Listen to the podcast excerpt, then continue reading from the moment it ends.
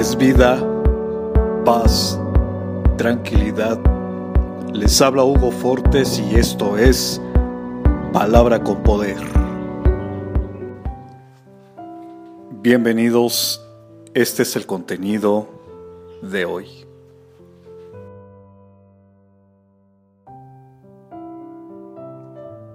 Estás atravesando un proceso difícil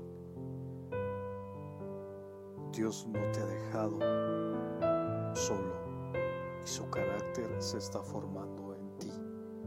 No temas. Y no solo esto, sino que también nos gloriaremos en las tribulaciones, sabiendo que la tribulación produce paciencia y la paciencia prueba y la prueba esperanza y la esperanza el amor de Dios ha sido derramado en nuestros corazones por el Espíritu Santo que nos fue dado.